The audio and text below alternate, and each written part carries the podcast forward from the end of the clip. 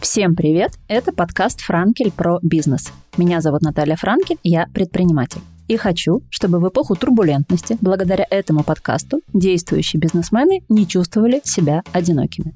Поэтому в каждом выпуске говорю с новыми гостями, теми, кто здесь и сейчас строит свой бизнес и растит свои проекты. Приглашаю владельцев бизнеса из разных ниш, городов и стран, чтобы находить работающие сегодня решения, пути преодоления кризисов и поддержку. Делимся победами, поражениями, новыми подходами и только реальными историями. Мой сегодняшний гость Антон Сергеев, предприниматель, инвестор и основатель сети танцевальных школ «Дети на паркете». Антон, привет. Привет, привет. Начнем с традиционного вопроса.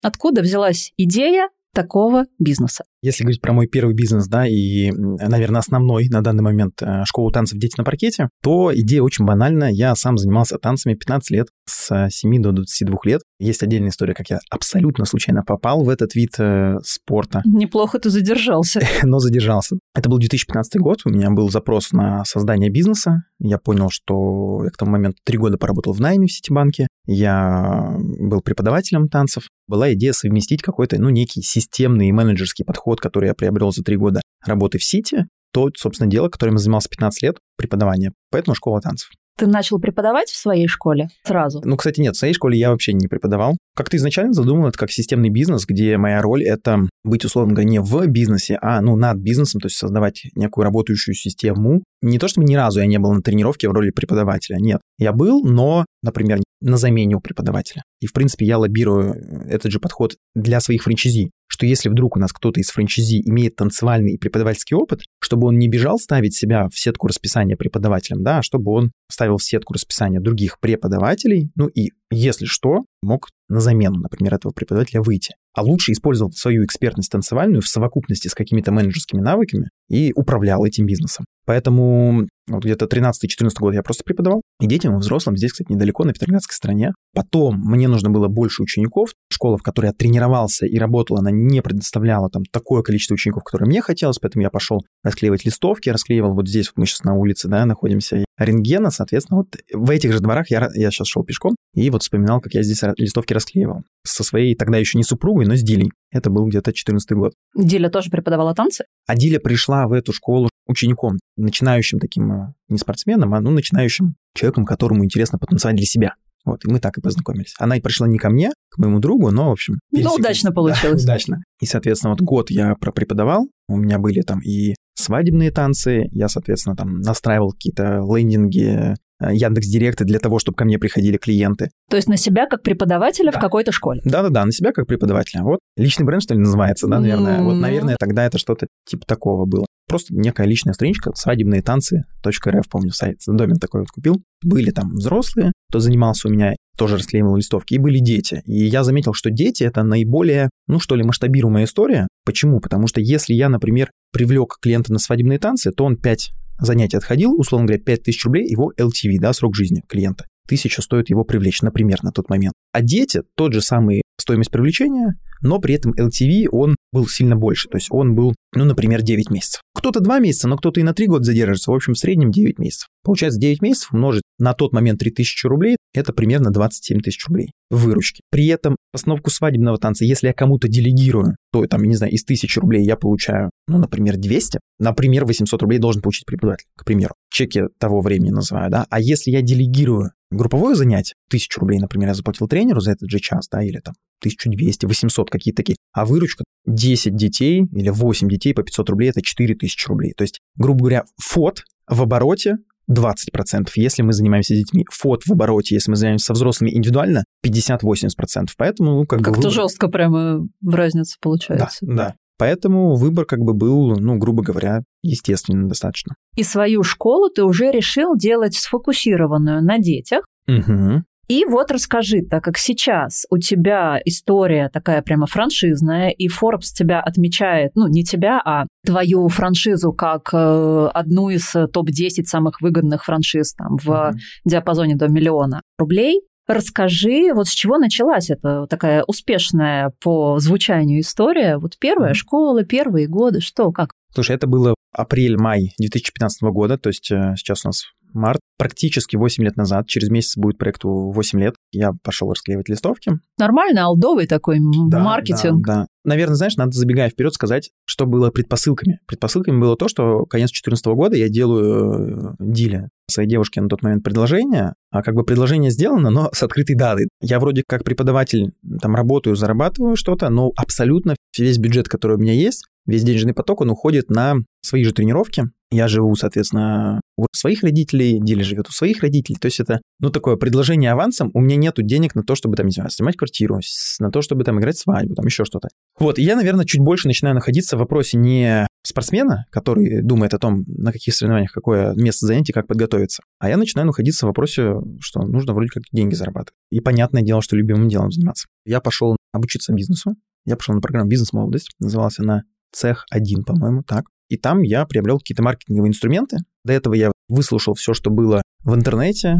Э, я не знаю, можно ли рекламировать, но Андрей Шарков, берись и делай. Слушай, спокойно, абсолютно, потому что, ну, ты представляешь собой успешный кейс предпринимателя, mm-hmm. и даже если твой опыт или там обучение, которое тебе подошло, не подойдет кому-то другому, ты показываешь, что для тебя оно было результативным. Mm-hmm. Поэтому мне на самом деле интересно даже, что при огромном хейте бизнес-молодости ты говоришь, что она тебе дала некие инструменты, которые ты потом применил, и они помогли тебе, и вот у нас Forbes. Ну, как бы, значит, да. оно да. как-то все-таки работает. Надо сказать, что я, в принципе, фанат поддерживающей среды. Я активно достаточно ее стараюсь эксплуатировать. Иногда это более продвигающий, иногда менее продвигающий, но вот на тот момент ПМ для меня было, ну, прям очень продвигающим, потому что... А это офлайновая же, да, все, Это офлайновая программа была двухмесячная, там стоило что-то типа 25 тысяч рублей. Бюджетно по сравнению с современными курсами. Да. Сейчас рынок сильно вырос, и там я познакомился с э, многими, скажем так, людьми, с кем я до сих пор во взаимодействии нахожусь. Как бы я нырнул в такую как бы предпринимательскую среду, в хорошем смысле этого слова, банку с огурцами, и, конечно, моя картина мира, она сильно скорректировалась, и именно там я понял, что, ага, нужно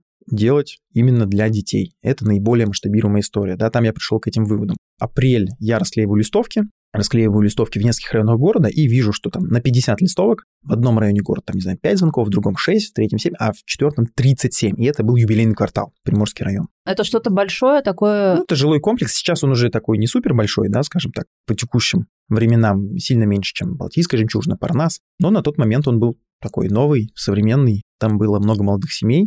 Я расклеиваю листовки и вижу там 37 или 34 э, Шикарная конверсия. Да, из 50 листовок, потому что я везде одинаковое количество клеил. У меня такая была CRM-система в виде тетрадочки. Все под контролем. Да-да-да. И я принимаю решение там открываться. Денег у меня не было, ну, от слова как бы совсем. Листовки распечатать было, но, наверное, не более. Я субарендую помещение в детском центре. То есть я пришел в детский центр, я понимаю, что тогда это меня спасло, потому что я мог открыть полноформатную школу, арендовать помещение за 100 тысяч рублей, соответственно, не набрать там нужного количества учеников. Ну, если не закрыться, то вовлечься в то, что я самостоятельно там и уборкой занимаюсь, и преподаю, и так далее. Не иметь возможности для работы над бизнесом, иметь возможность только работать в бизнесе. И некоторые мои коллеги, они пошли по этому пути. Ну и сейчас у них также одна школа. Да, классная, да, уютная, но одна. Мне хотелось все-таки Ну, это больше. такое ближе к ремесленничеству, нежели да, к да. масштабируемому бизнесу. Да, это неплохо, я ни в коем случае не говорю, что ремесленничество это плохо, но просто... Я тоже, если что, ремарочка, я тоже это так не считаю. Синхронизировались.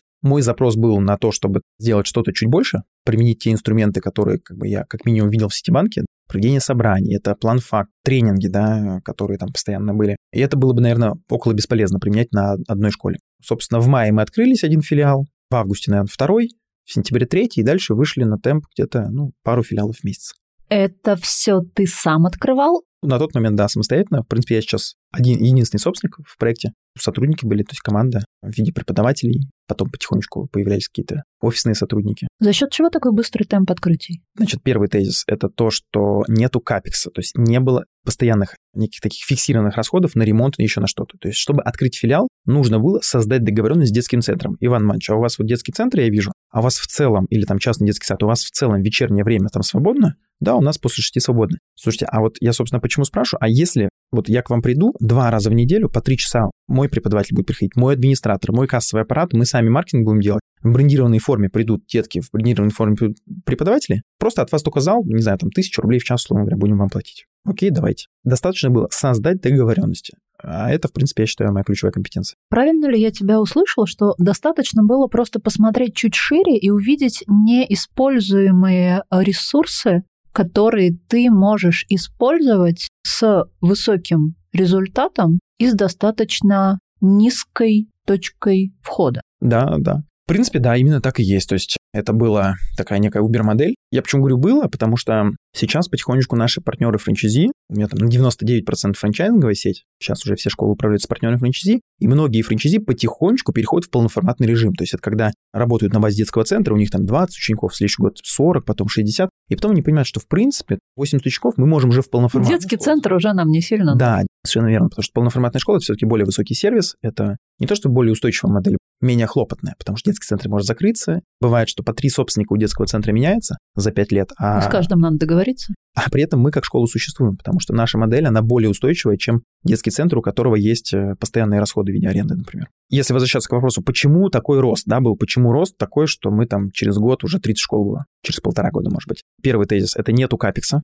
поэтому, ну, такой некий совет предпринимателям, если вы хотите масштабируемый бизнес, то либо ищите модель, бизнес-модель, где капекс, то есть капитальные затраты на старте, они небольшие, чтобы можно было открываться на свои, потому что я полностью без инвестора, без всех, вот просто... То есть ты реально зашел с нулем в кармане, Вообще с нулем. Если у тебя на листовке было, то ну, это 20 тысяч считай ноль. Ну, там, может быть, 50 тысяч у меня на счету было, но точно не 200 даже, потому что если было 200, я бы автоматически начал думать в сторону полноформатной школы. И вот. прогадал бы, вероятно. Вероятно, да. Первый тезис – отсутствие денег является конкурентным преимуществом или может являться. Второй тезис – это то, что если хочется масштабируемой модели, то либо искать модель, где нету супер больших инвестиций в один бизнес-юнит, либо это нормально, если инвестиции туда есть, должны быть и большие, но тогда доходность с одного вот этого бизнес-юнита должна приносить и прибыль предпринимателю, и прибыль, условно говоря, инвестору, которого вы вовлечете. То есть должны быть в бизнес-модель заложены расходы на капитал. То есть, условно говоря, открыли детский центр за 5 миллионов, он должен приносить не детский центр, а любой другой бизнес. Он должен приносить, условно говоря, не 100 тысяч рублей, а, например, 300, чтобы 150 мог получать предприниматель и 150, например, инвестор, который вкинул туда деньги. Условно говоря. Вот. Давай остановимся на этом. Реалистично, ты образца 2000 15 получается, года, мог бы так уверенно оперировать такими понятиями, такими схемами, или это... Это догонка скорее. Это скорее сейчас там с высоты своего опыта, там знаний, э, возможностей и так далее можешь э, да, это... рассуждать. То есть это нормально, что начинающий предприниматель не будет говорить и осознавать то, о чем ты сейчас говоришь, у него будут условно другие какие-то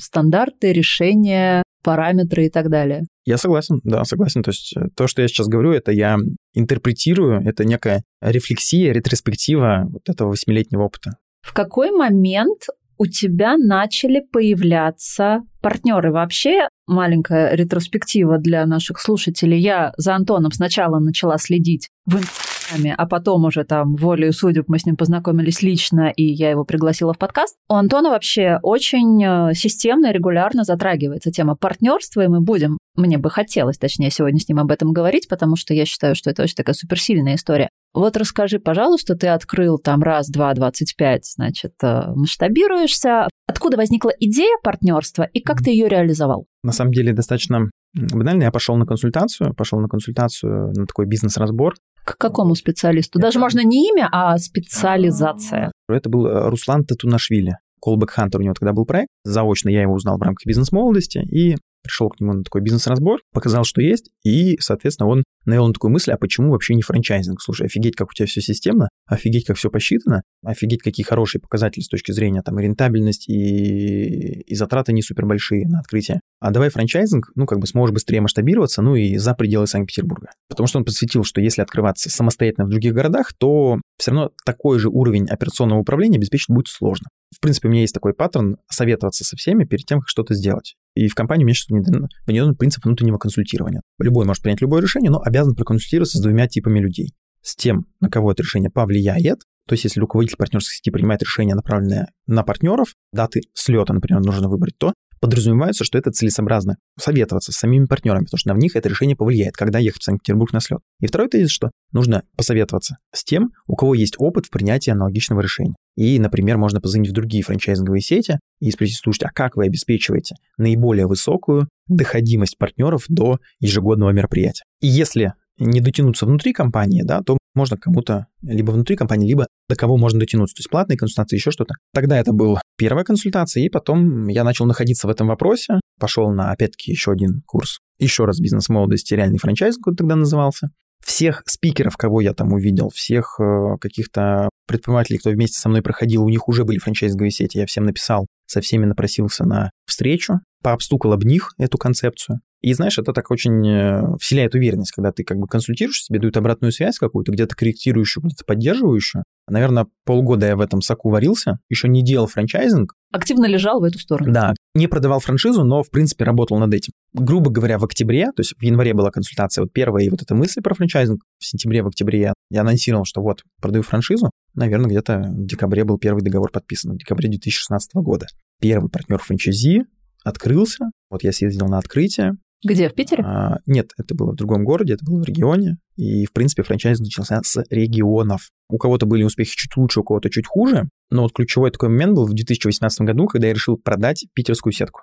Почему ты решил ее продать? Была достаточно уже такая высокая надстройка над а, школами, да, то есть изначально преподаватели приходили ко мне, например, да, о, Антон, мы с ним вместе соревновались, ездили там на плацкарте, тряслись там в Москву на соревнования. У нас только общего. И тут вдруг между мной там и преподавателем становится руководитель преподавателей. Потом операционный директор. Обрастает такая надстроечка, обрастает, обрастает, обрастает. Некая такая управляющая компания появляется. Ухудшается управляемость, меньше становится рентабельность. Грубо говоря, там валовая прибыль, например, 30-35% может быть, да. Но вот эта вот надстройка менеджерская, да, она съедает еще порядка 15-20% ну, от выручки. Да, с одной стороны, это хороший бизнес с рентабельностью 15%, но как бы я понимал, что если вдруг стоимость привлечения клиента увеличится, то уже может как бы там не остаться запаса прочности. Плюс я видел, что франчизи, у них LTV клиента, оно такое же или иногда выше.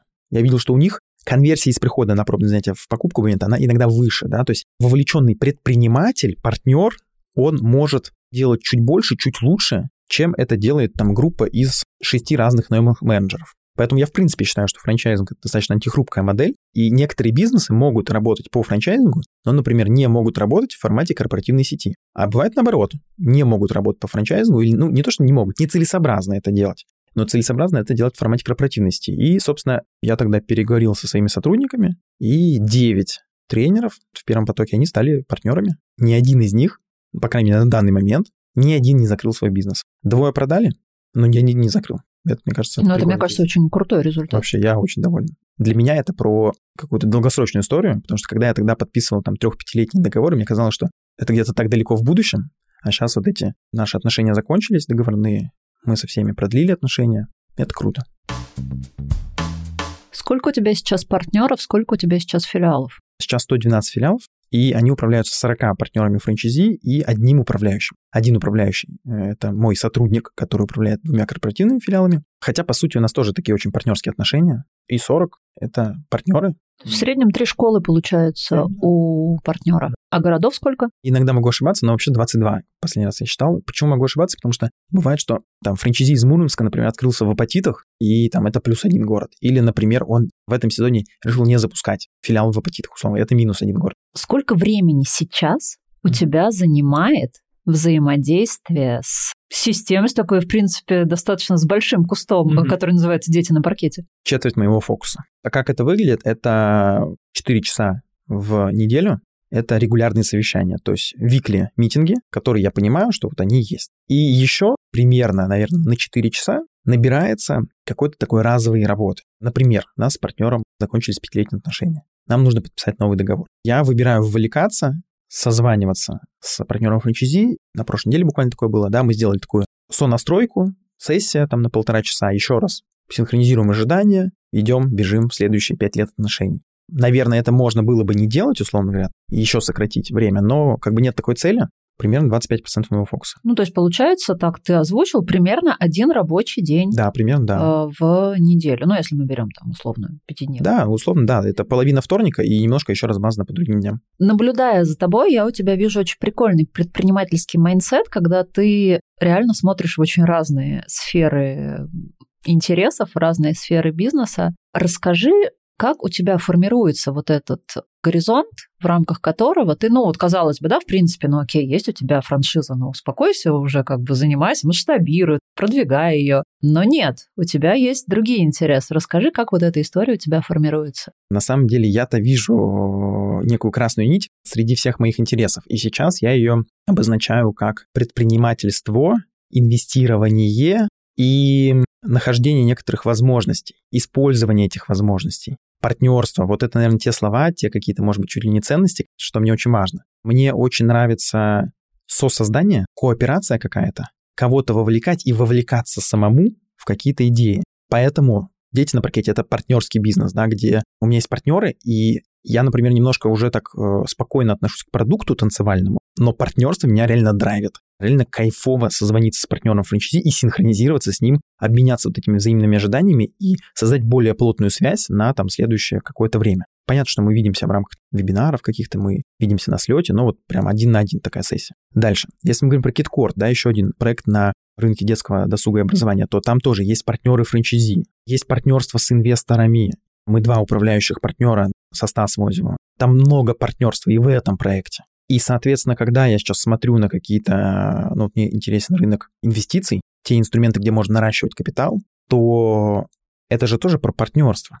Потому что нужно запартнериться с тем, кто, условно говоря, поможет тебе выбрать объект недвижимости. Нужно запартнериться с тем, кто, возможно, соинвестирует, войдет вместе с тобой с деньгами в этот проект. Найти какую-то конфигурацию, во-первых, где есть ценности добавленной стоимости, а во-вторых, донести эту какую-то идею до партнера, синхронизироваться таким образом, чтобы вы там не поссорились, обменяться вза- взаимными ожиданиями. Ну, в общем, я кайфую от этого. Поэтому первый тезис, мне интересно все, где есть партнерство. Это первый тезис. Второй тезис, какие-то рынки, где я вижу возможности, где я вижу окно возможностей. Я очень хорошо заметил по дети на паркете, что когда я расклеивал листовки, 50 листовок, 34 звонка, это некое окно возможностей, которое я там проэксплуатировал, и поэтому открылось 100 школ. Я мог его не проэксплуатировать и открыть всего лишь 3 и на этом остановиться. И я мог, наоборот, его, ну, как бы доэксплуатировать и открыть тысячу. К сожалению, я не знал, что вот можно и тысячу открыть. Там, ну, окей, не тысячу, но 400 точно. И сейчас я в поиске новых окон возможностей, то есть окно возможностей мне нужно, плюс кайфовая, классная история про инвестиции и партнерство. На пересечении этих областей я сейчас э, хочу создавать какую-то новую деятельность, какой-то новый бизнес, а еще не знаю какой. Я вот услышала и не поняла, а почему ты не можешь сейчас э, создать, ты и твои партнеры, те самые 400 или 1000 школ? Это возможно, но просто это будет стоить сильно дороже, чем, например, заниматься этим 5 лет назад. Через пару примеров приведу. Да, конкуренция стала точно выше, вот на тысячу рублей рекламного бюджета во ВКонтакте, я один из первых, кто там активно использовал промо-посты, на тысячу рублей приходило 100 лидов, то есть 10 рублей лид. Прямо все сейчас вот так вздохнули. Да. Это был конец 2015 года. А сейчас стоимость лида будет, например, 500 рублей. И с этим тоже можно работать. Но тот, кто хочет именно бизнес в этом рынке, он приходит, покупает франшизу «Дети на паркете», и мы в партнерстве открываем бизнес. Ему это выгоднее, чем открывать, условно говоря, с нуля, да, без каких-то пула технологий без некого стека технологий, там, в виде ERP-системы, программы обучения и вообще опыта описанного. Ну и мне тоже хорошо, плюс один филиал.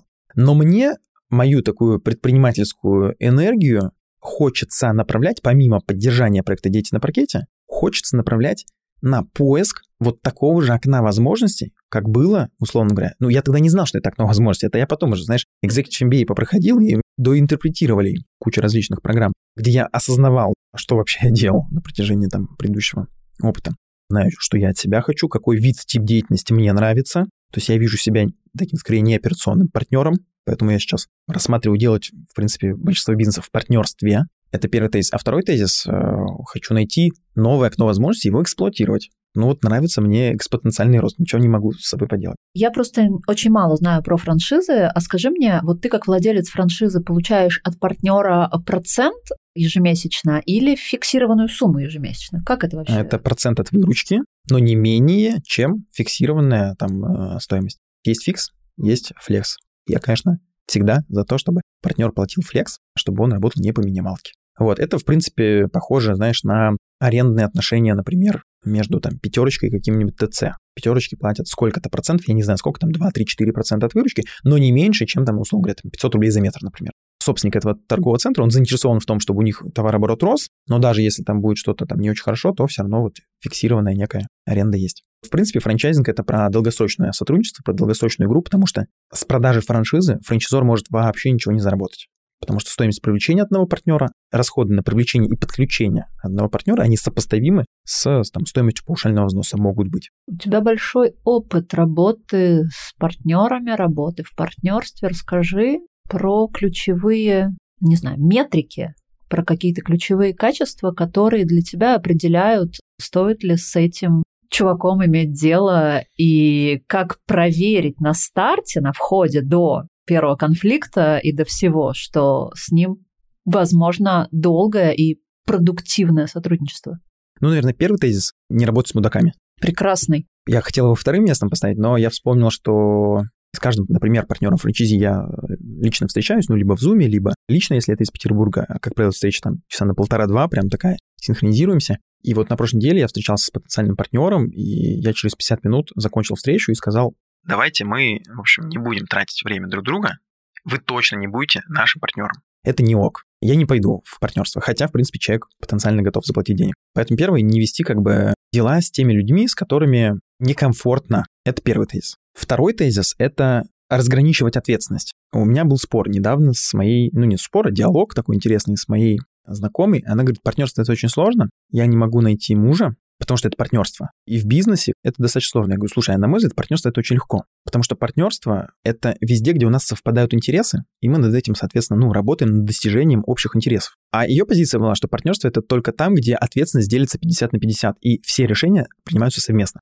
Я считаю, что это тоже партнерство, но как бы это типа очень такое... Математичное 3%, партнерство. 3% там, не знаю, такого партнерства может быть, а всего мир партнерства, он как бы там 100%, условно говоря, шире. Вот я говорю, что вот мы сейчас, смотри, с тобой сидим, с супругой моей, да, с Дилей, ты, дети наши вот играют в игровой. И в моей картине мира мы сейчас партнеры по совместному классному времяпрепровождению, и плюс еще, чтобы дети поиграли с друг другом. Поэтому я считаю, что вот сейчас партнерство, и вот смотри, оно протекает как классно, и, собственно, всем комфортно. Мы даже разобрали там такой момент, что мы думали, переместиться в другое место или не переместиться, как я его вовлекал в то, что давай все-таки перейдем. Она говорит, нет, давай не перейдем. И вот такой некий баланс как бы договоренности был соблюден. К чему я это говорю? К тому, что если есть возможность не партнериться в формате 50 на 50, где все решения принимаются совместно, это риск же. Риск можно хеджировать, уменьшить. То логично, соответственно, его уменьшить и, например, партнериться в режиме, например, нужны деньги в бизнес. И не пускать партнера 50 на 50, а запартнериться в режиме взаимодавец и заемщик. Супер, это тоже некое взаимодействие, просто в чуть другом режиме, сильно более там регламентирован. Хочется открыть филиал, но, например, неизвестно, куда, в какую сторону это будет развиваться. Пожалуйста, заключите вы там франчайзинговый договор, условно говоря. Это будет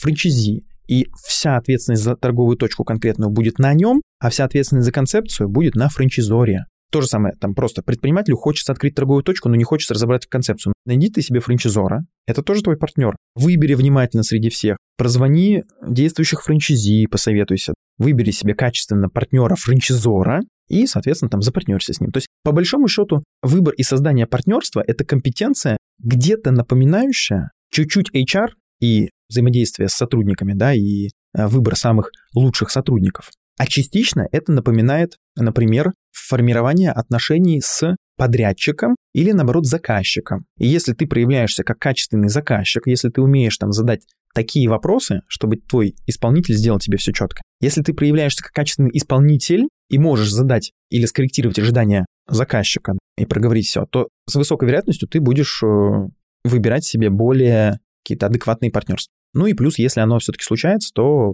обсуждать вот самый классный вопрос, на мой взгляд, самый главный, который нужно задать, какие у тебя ожидания от меня в партнерстве и какие у тебя ожидания от себя в партнерстве. И сверить это с тем, а какие у меня ожидания от тебя и какие у меня ожидания от себя. И если мои ожидания от себя совпадают с твоими ожиданиями от меня, прописали, зафиксировали, мы можем к ним вернуться. И то же самое. Ну и периодически делать какие-то партнерские сессии раз квартал, полгода или год, или в какой-то период времени по мере необходимости синхронизироваться и делать апдейт этих договоренностей. У нас вот, например, с супругой есть там, не знаю, брачный договор, алиментное соглашение на всякий случай просто. И еще есть некое такое партнерское соглашение, где мы там договорились примерно, какие у нас ожидания по рождению следующего ребенка и так далее и тому подобное. И это очень сильно, знаешь, экономит время, потому что как если вдруг... Ну, там, не только время, наверное, но и какую-то... Энергию, да, время, энергию. То есть, да, да, да.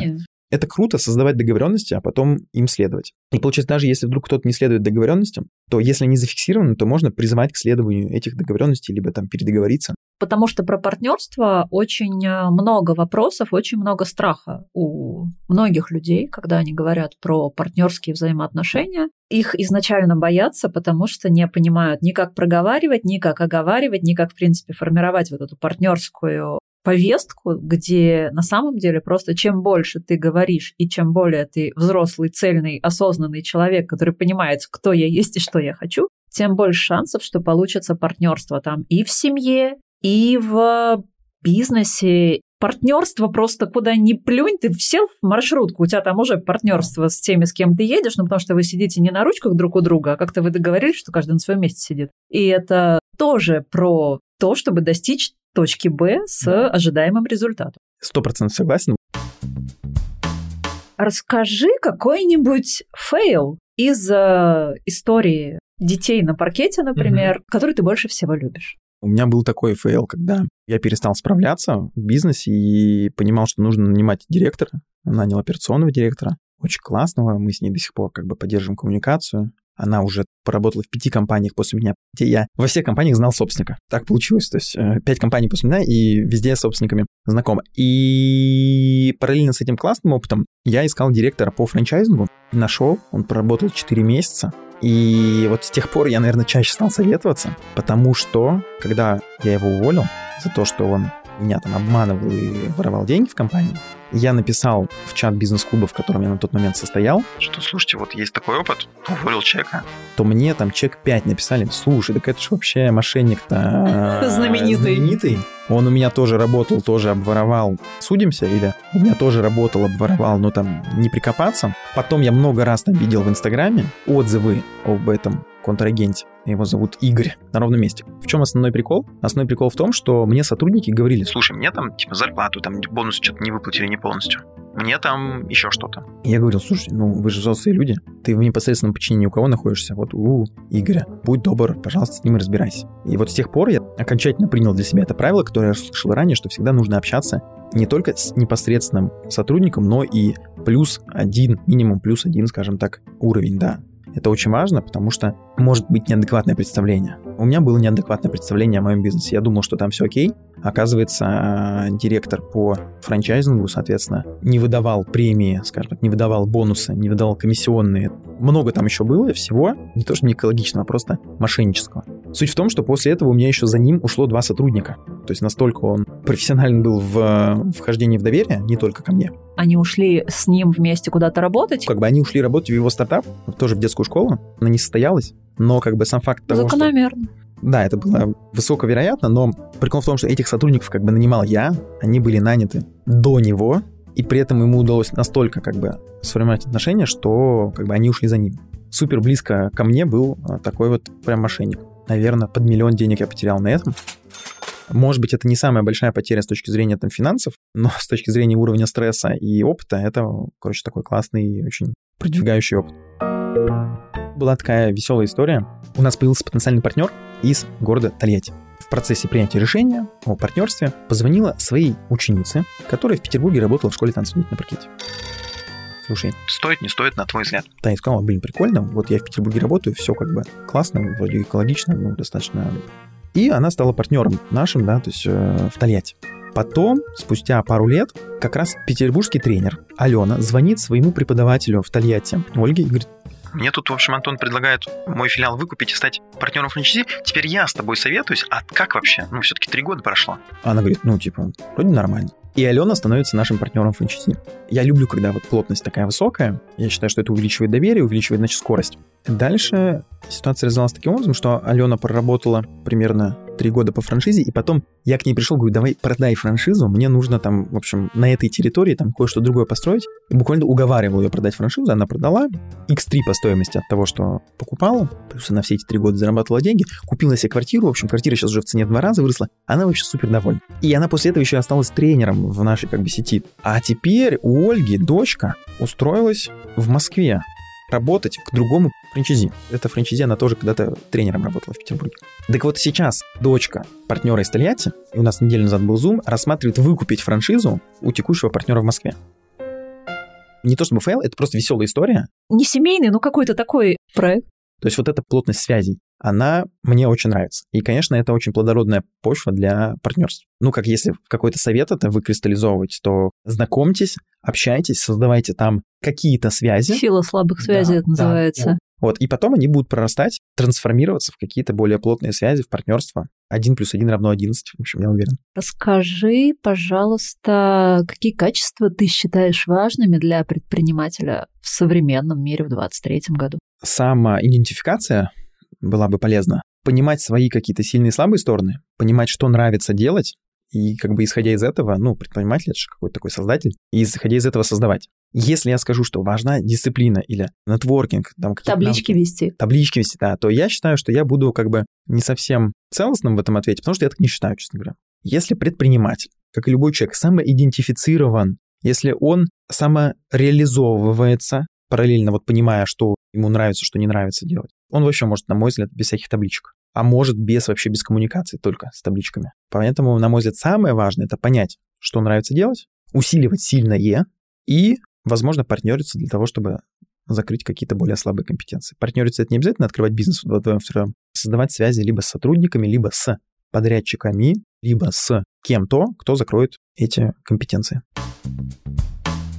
У меня в конце есть такой маленький блиц. Что помогает лидеру в кризис самому держаться на плаву и поддерживать команду? Ну, мне кажется, это базовая какая-то настройка. Это А. Б. Мне лично помогает поддерживающая среда, которую я себе организовал.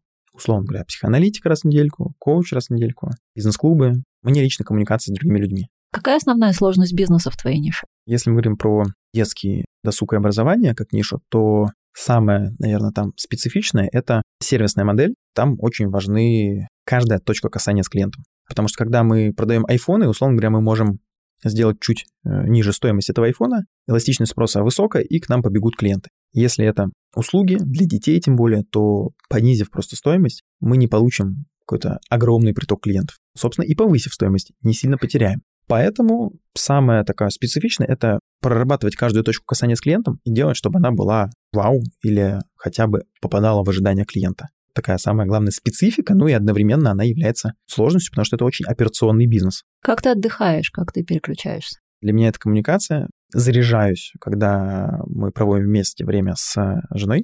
Последнее время я начал, вдруг обнаружил, кайфовать, что если я провожу время с дочкой, для меня это тоже некое такое переключение. Причем именно, вот мне ценно именно с женой вдвоем, с дочкой тоже вдвоем. То есть вот как бы, когда втроем, я все равно в работе. Сложнее как бы настроиться на то, чтобы вот быть вовлеченным именно в таком составе. Поэтому я прям специально вожу отдельно ребенка на там, секцию, условно говоря, мы проводим время.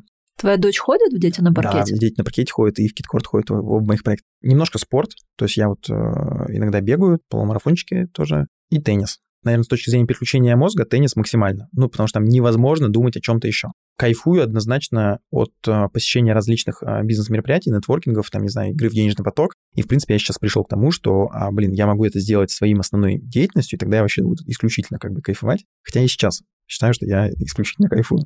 Какая твоя суперсила? Создание каких-то э, связей, создание отношений, особенно на старте. Есть ли какая-то книга или фильм, которую бы ты назвал номер один для предпринимателя? Ну, я для себя лично выделил книгой номер один. Это книга для героев Владимира Тарасова. «Технология жизни» или «Книга для героев». Я ее крайне рекомендую всем и предпринимателям, и, наверное, руководителям. Это книга, которую я максимальное количество раз прочитал. Наверное, раз 15. Ого. И, в принципе, я заметил, что если у меня есть какой-то запрос, я могу просто включить эту аудиокнигу. На любом месте. Да, ну, она небольшая, потом я ее почитаю сначала. И, в принципе, я найду, скажем так, ответ на свой запрос. Спасибо тебе большое, я очень кайфанула. Мне прямо очень понравилось то, о чем мы с тобой разговаривали. Круто, спасибо тебе, спасибо, что пригласила.